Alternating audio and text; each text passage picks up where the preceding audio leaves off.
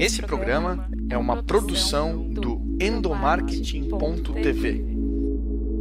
Está no ar o Projecast. Olá pessoal, eu sou o Igor Lima e está no ar o Projecast, o podcast sobre gestão de pessoas, comunicação interna e liderança da Project. Que sejam todos muito bem-vindos. E no episódio de hoje, pessoal, nós vamos receber como convidada a Bianca Machado. Ela é jornalista e assessora de imprensa do Operário Ferroviário, time de futebol lá do interior do Paraná. Para dizer bem a verdade, lá de Ponta Grossa, cidade de Ponta Grossa, no Paraná. Bem, só para vocês terem uma ideia, mais ou menos, o Operário ele foi campeão do Campeonato Paranaense em 2015 e atualmente dis disputa o Campeonato Brasileiro na Série B. Então, quero dar as boas-vindas aí para Bianca. Bianca, que bom ter, aqui, ter você aqui no nosso podcast. Igor, obrigada pelo convite, né? É, bom dia, boa tarde, boa noite para quem está nos, nos ouvindo no, no, horário que for, né? Agradeço por pela essa oportunidade de poder falar um pouquinho da minha história, da minha carreira e também do operário ferroviário. Maravilha. E muita gente deve estar se perguntando, mas, gente, a, a, o Igor convidou a Bianca para vir falar aqui sobre futebol, não é bem assim não, gente, porque tudo está conectado. Falar de futebol é falar também de senso de time, de engajamento, de performance. E ao longo aí desse nosso bate-papo, a gente também vai falar sobre gestão de crise, como lidar com a imprensa, enfim. A gente vai ter vários insights durante esse bate-papo que vocês vão acompanhar durante a conversa com a Bianca. Mas para começar, Bianca, eu queria que você desse um panorama aí para a gente do cenário do operário. Hoje você tem uma aceitação muito grande dos torcedores, afinal de contas é um time centenário na cidade que vem passando aí de geração em geração essa paixão, né, de torcedor. E conta para a gente também um pouquinho sobre o início da sua carreira como assessora. Bom, a história do operário ferroviário é uma história muito bonita, né? É, aqui em Ponta Grossa. Então, como você falou, ele é um clube centenário, né? Ele tem aí 8, 108 anos, né? É, então, assim, tem muita história, né? Tá ligado com a história de Ponta Grossa. É um clube que foi fundado pelos ferroviários que trabalhavam aqui, né? E é um, um dos clubes, assim, pioneiros no Brasil, né? Pioneiro no Paraná é, em aceitar negros no elenco, também tem histórico de mulheres na torcida, isso lá nos primórdios, né? Lá no início do, do da fundação do, do clube, então é, assim, tem uma história muito bonita. O Operário tem uma, uma história muito legal, né? É, só que na história recente do futebol, né, digamos assim, até 2015 o Operário não tinha conquistado nenhum título ainda, né?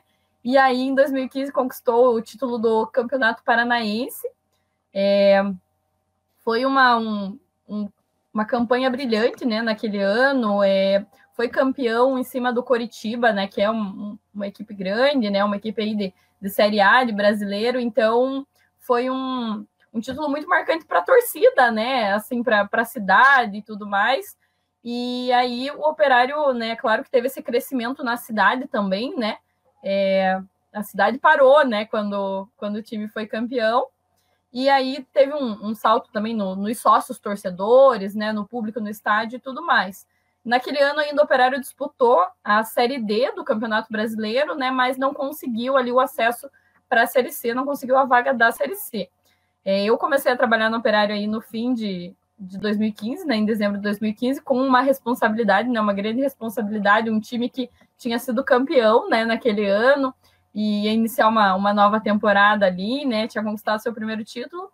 E em 2016 as coisas não deram tão certo, né? Como a gente esperava. Infelizmente, o time foi rebaixado no, no Paranaense de 2016. É, mas naquele ano ainda disputou a Copa do Brasil, né? Chegou aí até a segunda fase da Copa do Brasil e disputou também a Taça FPF Sub-23, que é um campeonato que dava vaga para a Série D do ano seguinte, né? Então, aí você tinha um calendário já para 2017, né? Por mais que estava ali na segunda divisão do Paranaense, mas você tinha um calendário para o ano seguinte para buscar uma vaga para a Série C, né? E aí, em 2017, uhum. não conseguiu subir para a primeira divisão do Paranaense, né? Foi um campeonato que teve uma pausa ali. é, de quase um mês, né? O que bateu ali com o Paranaense com a disputa da Série D em 2017, né? Então o time não, não conseguiu subir no Paranaense em 2016, mas por outro lado, não só conseguiu o acesso para a Série C, como também o título da Série D, né? Então você conquistar um, um título brasileiro é algo é algo difícil, assim, né? Você conquistar acesso, conquista, né? Quatro times conquistam acesso e tudo mais, mas você conseguiu o título, é, foi algo, assim, muito muito marcante, né? Na carreira do, do Operário, e aí iniciou essa, essa projeção no cenário nacional, né? É, cada vez mais. Em 2018, teve um ano aí que a gente fala que foi um ano perfeito, porque subiu para a primeira divisão do Paranaense, é, conquistou o título invicto do, do Campeonato Paranaense da segunda divisão nesse ano, também conquistou o acesso para Série B, foi campeão brasileiro da Série C, né? E foi bicampeão brasileiro em 2017 da Série D, em 2018 da Série C. E em 2019 disputou o Campeonato Paranaense e a, a Série B, né? E ficou ali entre os 10 primeiros da Série B. E esse ano está disputando aí o, o Campeonato Paranaense, né? que agora na, nessa data que a gente está gravando o podcast, né, foi anunciado o retorno do Campeonato Paranense, claro que sem torcida e tudo mais, mas vai retornar. E vai disputar também o Campeonato da, Brasileiro da Série B, que inicia agora em, em agosto também. É bom, a minha, para mim, assim, não tem mais como falar de da minha carreira sem falar de operário, né? É, uhum. Eu tô lá em dezembro, vai fazer cinco anos que eu tô lá. Teve um período que eu saí e retornei ali em 2016, né? Mas, assim, eu sempre quis trabalhar com jornalismo esportivo, né? Quando eu fiz jornalismo na faculdade, eu queria trabalhar com jornalismo esportivo, mas não sabia, não conhecia assessoria de comunicação, assessoria de imprensa, né? Não sabia como funcionava esse universo. E aí tive essa primeira experiência com assessoria no primeiro ano da faculdade, ainda fazendo alguns textos de assessoria para Liga de Futsal dos Campos Gerais, né?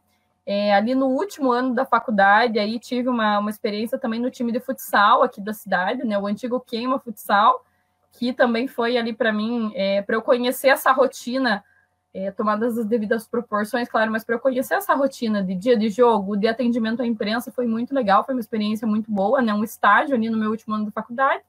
E aí, no fim do ano, já é, me formando, eu entrei no operário ferroviário, né?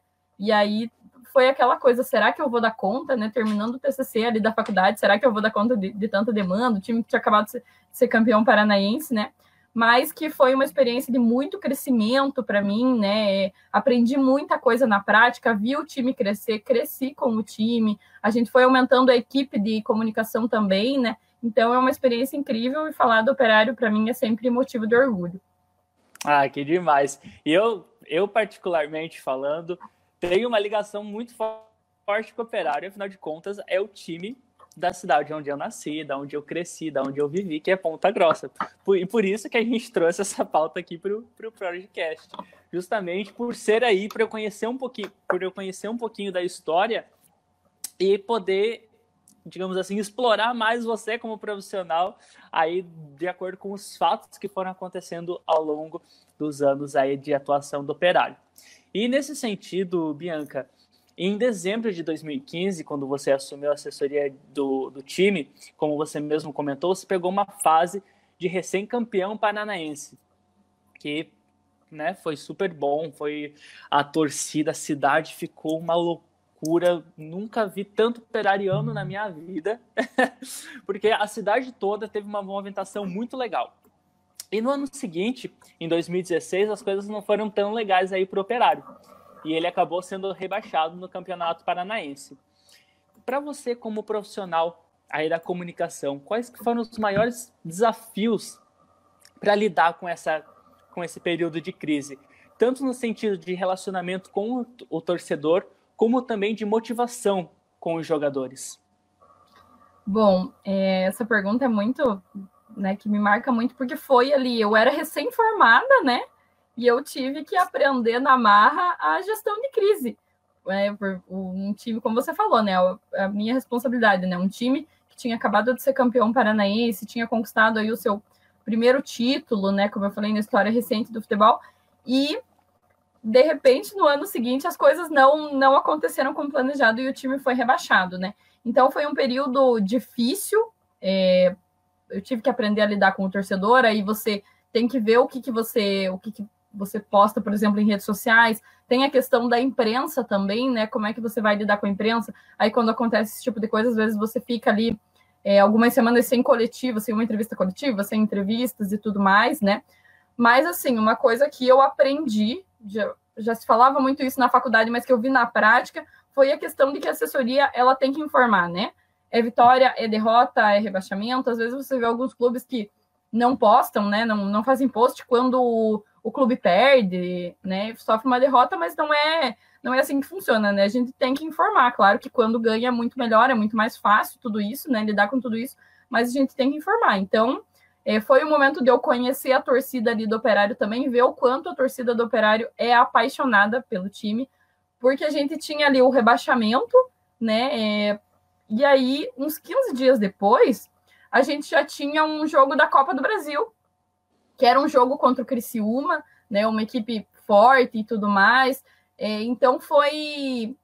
E nesses 15 dias, né, assim, nesse período e tudo mais, após o rebaixamento, chegou no dia do jogo da Copa do Brasil, a, a torcida encheu o estádio, fez festa, né? O time ganhou, conseguiu passar de fase ali também para a segunda fase da Copa do Brasil. Então foi algo, algo muito legal para ver como a torcida do Operário realmente é apaixonada, né? Realmente quer, é, apoia o time quando for, é uma torcida muito presente em, em viagens também, né? Não só nos jogos aqui em Ponta Grossa, mas também nos jogos fora. Mas claro que para mim foi, foi um desafio lidar com a, com a gestão de crise, né? Então você tem aquela aquela questão interna mesmo, né? Porque fica um, um clima ruim quando a gente não não conquista os, os, nossos objetivos, né? Quando é rebaixado, essas coisas que é, os times de futebol estão sujeitos, né?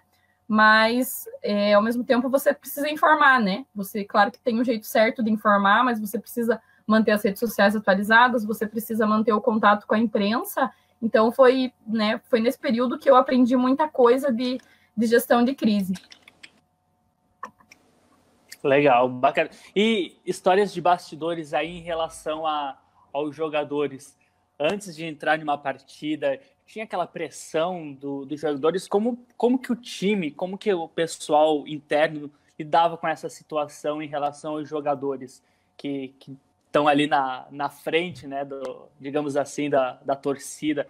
Vocês tinham algum trabalho para fazer antes do jogo ou pós-jogo é bom, essa parte é toda da comissão técnica. É, então, assim, você, um treinador, né, um preparador físico, toda essa equipe de comunicação de, de comissão técnica tem esse papel de engajar os, os torcedores, de motivar, né? E para isso, por exemplo, é, em alguns jogos, né, agora mais do Campeonato Brasileiro, nos jogos decisivos e, e tudo mais, tinha vídeo da família, né? Então a família mandando um recado para o atleta e tudo mais, vídeos de torcedores mandando apoio. Né? Então, a gente é, tem algumas dessas coisas que são feitas mesmo pela comissão técnica, né? claro, com o apoio da equipe de comunicação, mas é nesse sentido quem atua mais é a comissão técnica mesmo, né? Com para uhum. motivar os jogadores, né? Manter a equipe motivada e tudo mais. A gente sabe que não é fácil, né? Lidar com futebol tem isso, futebol é paixão, mas que a gente precisa é, se manter motivado, né? Isso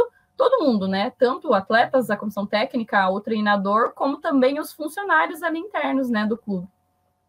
Com certeza, eu acho que aqui cabe certamente, eu acho que é o cenário ideal para aquela expressão de vestir a camisa.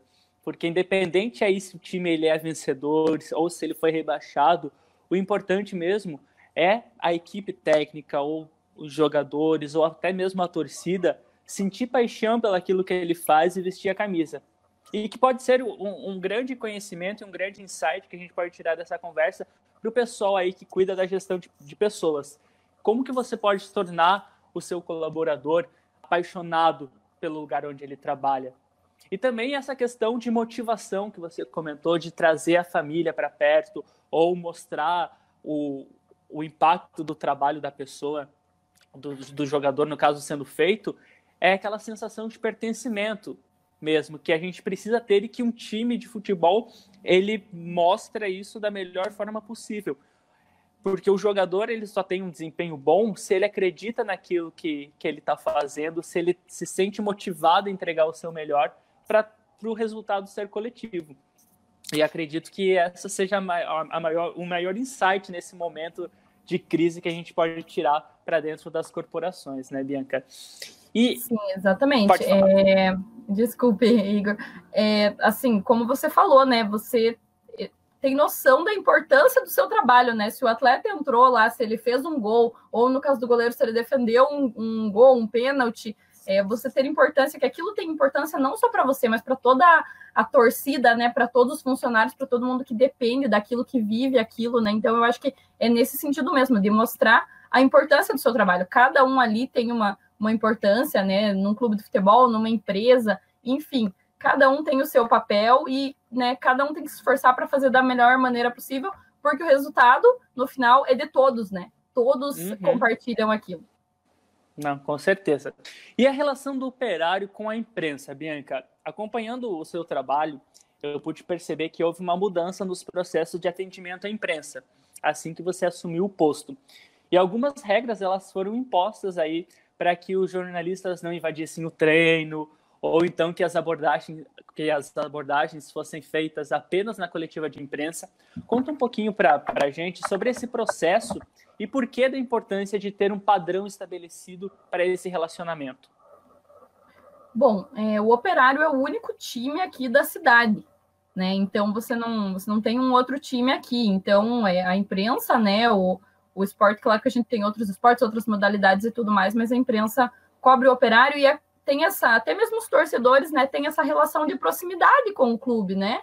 De ir ao estádio, às vezes assistir um treino e tudo mais, mas conforme o time vai crescendo, né? A gente também aumenta a responsabilidade e, consequentemente, você precisa mexer nessa questão dos protocolos, nas normas internas do clube, né? Então, os assessores que passaram antes de mim já tinham alguma coisa de de protocolo de imprensa, né, de atendimento à imprensa, de comunicação mesmo. E eu precisei, né, adaptar, deixar ali da forma como eu, eu gostava de, de trabalhar e aprendi muito, né, como eu falei, eu era recém-formada, então eu aprendi muita coisa na prática, né, mas assim, no começo a gente vê um pouquinho de resistência por parte da imprensa, porque a imprensa era acostumada a fazer entrevistas no meio de um treino, por exemplo, é, às vezes está ali dentro do gramado, no treinamento e tudo mais, e hoje a gente não tem mais isso, né? E o atleta também às vezes é acostumado a dar uma entrevista sem conversar com a assessoria, então tudo isso foi necessário mudar, né? Criar realmente um protocolo. É, entrevistas precisam ser agendadas com um dia de antecedência e devem ser realizadas 30 minutos antes do início do treino na sala de imprensa do clube. Aí tem as exceções, claro, uma matéria especial e tudo mais que a gente avalia. Mas, assim, hoje é esse protocolo. O atleta ou qualquer pessoa relacionada ao clube que for dar uma entrevista precisa comunicar assessoria, né? É, principalmente no caso dos, dos atletas, porque isso precisa de uma aprovação do departamento de futebol. Então, claro que é, você precisa fazer todo mundo se adaptar a isso. Então, no começo tem um pouco de resistência, né? Pô, antes não tinha essa norma e agora tem. E para mim, assim, eu sempre falo, né? É, eu tinha, eu era recém-formada, então eu acho que o pessoal da imprensa pensava. Essa, essa menina acabou de se formar, né? E veio aqui e quer mudar tudo, quer mudar como funcionam as entrevistas e tudo mais. Mas foi uma questão de adaptação mesmo, né? Toda mudança ela causa um pouco de desconforto, mas foi uma questão que todo mundo se adaptou. Hoje a gente se dá muito bem, eu me dou muito bem com o pessoal da imprensa, tanto aqui de Ponta Grossa como da capital, né, do Paraná mesmo. Então, assim, tem as regras, é só todo mundo respeitar as regras que a gente pode ter entrevistas, pode ter é, reportagens especiais e tudo mais. E hoje a gente tem, né, todo esse protocolo. Então é, é muito legal ver que isso funcionou. Como eu falei, tem um pouco de resistência no começo, mas de ver que isso funcionou e organizou melhor, né, essas questões internas do clube também. E é importante também é estipular esses protocolos justamente para para a imagem a ser a ser construída na imprensa ser uma imagem condizente, né? Por exemplo, os jogadores estarem alinhados com a assessoria para falarem as mesmas coisas, ou então o tratamento ser igual para todo mundo. Acho que isso só fortalece a imagem do próprio time perante a sociedade, né, Bia? Exatamente. É, a gente tem hoje a gente tem uma uma divisão de projetos sociais, por exemplo, que é a família alvinegra. Então, eu é, frequentemente a gente realiza ações sociais, agora na pandemia está um pouquinho mais difícil, né? Mas a gente fazia bastante. Ano passado foi um ano de muitas ações durante os jogos, e para a gente fazer aquelas ações, todo mundo do clube tem que estar tá sabendo, né? Então não adianta eu fazer uma ação no jogo que os atletas não sabem do que se trata, né? Então é importante que todo mundo saiba, que todo mundo esteja alinhado. E até essa questão do protocolo, uma, um episódio que me marcou muito foi na no dia do acesso do operário da, da Série D para a Série C, que a gente tinha um torcedor na, na coletiva de imprensa e uma repórter falou, assim, uma repórter de, de Curitiba falou que eu, o torcedor ali, ele acabou fazendo uma pergunta, né, na, na coletiva, e a, e a repórter falou, ah, a coletiva no interior é assim, o torcedor pergunta. Então, e aquilo ficou marcado e hoje a gente não tem mais, né? É, quem participa da coletiva, quem fica na sala de imprensa, é a imprensa e não os torcedores, né? E isso por uma questão de organização mesmo, né? Eu não posso abrir exceção para um torcedor assistir coletiva e o outro não. Então, isso também foi uma das coisas que a gente conseguiu organizar aí com o passar dos anos. Bem, Bia, e você comentou também que você, lá no começo da sua carreira, teve muita resistência de algumas pessoas, tanto pela questão da sua idade ou por ser recém-formada, etc. Eu acho que vale muito destacar aqui a sua atuação e representatividade feminina em um meio tão machista, né? Afinal de contas, Infelizmente, muitas pessoas associam futebol com coisa de homem em pleno século XXI. E em 2018, durante uma partida fora da cidade, você passou por uma situação bem constrangedora, onde a torcida rival fez ofensas sexistas contra você. Como que você lida com o machismo no dia a dia do trabalho? E como mostrar para as outras mulheres a importância da luta pela igualdade independente do cenário de atuação? Bom, infelizmente a gente tem, para você, mulher que trabalha com futebol, né, não só com futebol, mas nesse, em ambientes predominantemente masculinos, né, é, você, é difícil, são, são desafios que a gente enfrenta, né, e que a gente continua porque a gente gosta, mas eu acho que isso serve de, de exemplo também, né, como você falou, a representatividade é muito importante para que outras mulheres que querem trabalhar na área vejam a gente, né, e se espelhem e possam trabalhar também essa situação em, em Irati me marcou muito, porque foi uma. É, é algo assim até comum que acontecia às vezes nos jogos, torcedores, principalmente da equipe adversária, mexerem com você quando você está ali no, no campo. E eu sempre usei fone, né? Eu usava fone para escutar alguma rádio que estivesse transmitindo durante o jogo. Eu trabalho no campo, normalmente. E nesse dia aconteceu de alguns torcedores, após o jogo, continuarem ali e me xingarem, fazerem ofensas me chamando pelo nome e tudo mais, foi algo que me marcou muito, que me fez pensar em desistir mesmo de trabalhar com isso, porque eu não gostaria de passar mais por essa situação.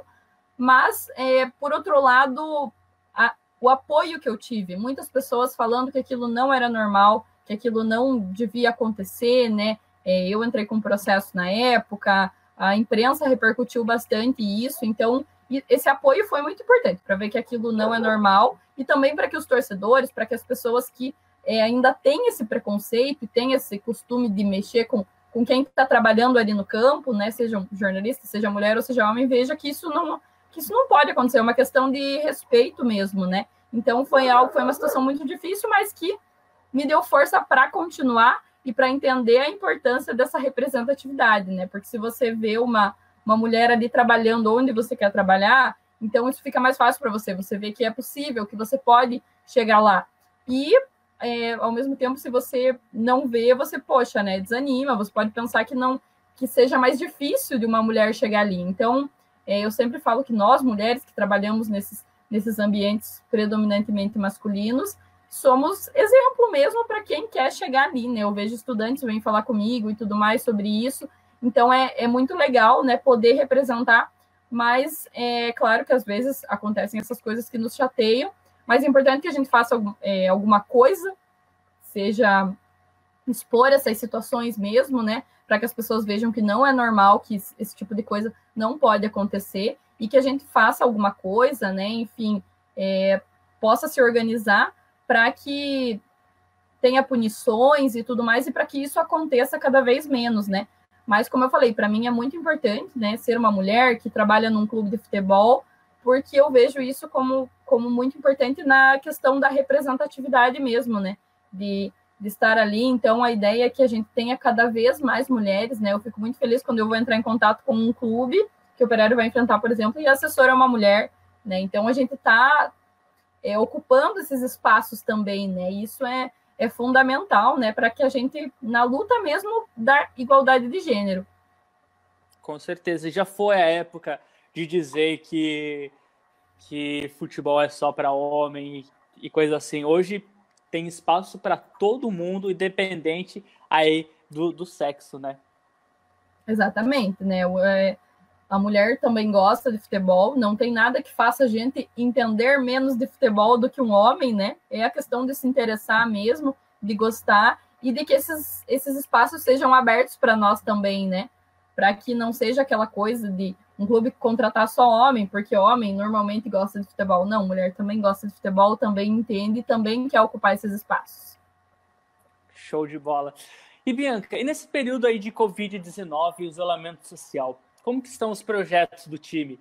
Os treinos continuam ou está tendo alguma campanha interna para manter os jogadores motivados? Bom, a gente parou as atividades no clube no dia 17 de março. Foi o último dia ali que a gente teve atividades presenciais no clube, né?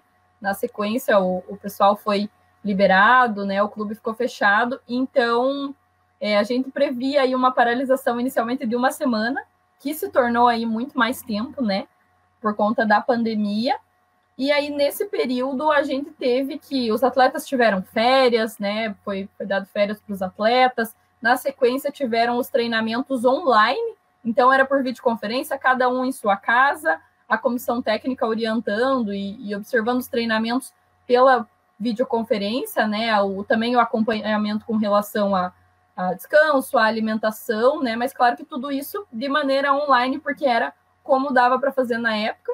Aí no finzinho de, de maio já foram liberados os treinamentos presenciais, claro que seguindo todo um protocolo né, estabelecido pela CBF, pela federação, também pela Secretaria de Saúde do Estado, e o operário cumpriu tudo isso, né? Agora a tendência é que a gente retorne o, o Campeonato Paranaense, mas claro que é, tanto os jogos como os treinamentos têm que seguir um novo protocolo, a gente tem que se adaptar.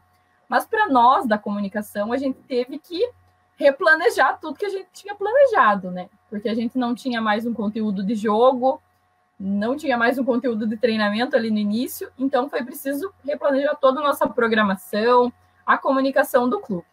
E aí, como estava todo mundo em casa no primeiro momento, você tinha que entreter o torcedor, né? ali principalmente uhum. pela, pelas redes sociais. Então a gente é, adotou algumas coisas que foi recuperar a história do clube. Então toda quarta-feira ainda a gente tem feito, tem postado um pouco sobre a história do clube, né? Que às vezes nem todos conhecem, recuperando fotos antigas.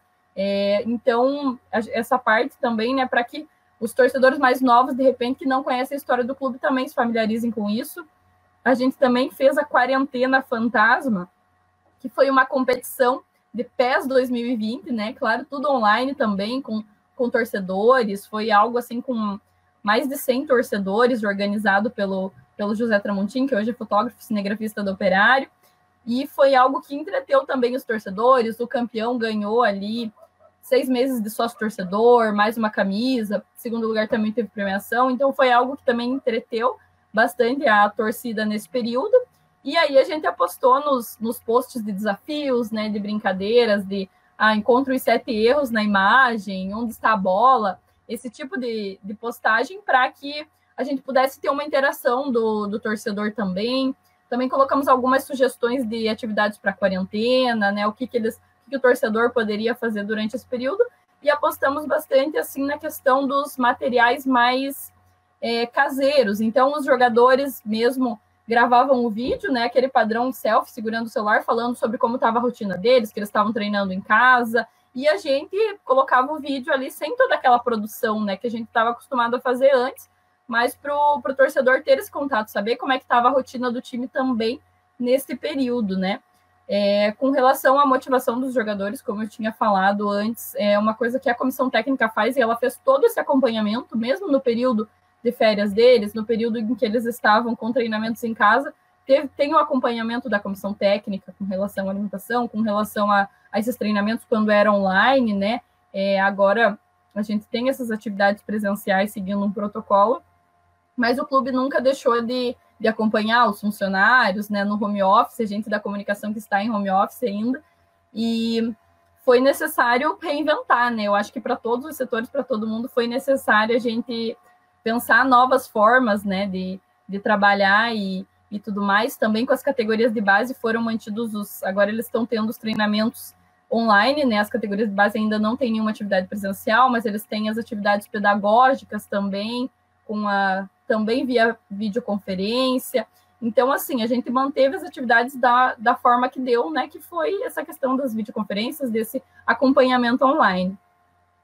Bacana. Bianca, nosso tempo está chegando ao fim. Queria agradecer demais a sua participação aqui no podcast. Eu acredito que a gente, que é da comunicação interna, que cuida aí da gestão de pessoas da corporativas, no meio corporativo, pode tirar vários insights aí da, da, das suas falas pelo fato de você trabalhar com maestria. Então, muito obrigado por você abrir um tempinho aí na sua agenda para falar conosco, viu? Igor, eu que agradeço o convite, né? Como eu falei, é sempre um prazer falar do, do operário ferroviário. Eu não, não consigo falar da minha carreira sem falar do, do operário ferroviário. Fico muito feliz com as suas palavras, né? Eu acho que foi interessante também para a gente ver que a rotina no clube de futebol pode ser um pouquinho diferente, né? Mas a, a, gente precisa vestir a camisa, né? Assim como em outras empresas também, empresas de outros de outros segmentos. Então foi muito legal a nossa conversa e contar um pouquinho de, de como funciona o trabalho no operário.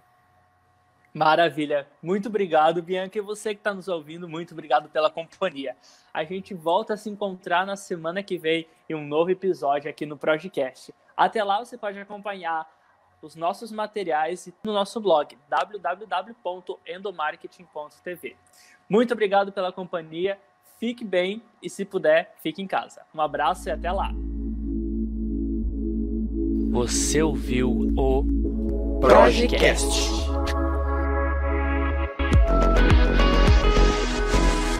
Produção e edição Igor Lima.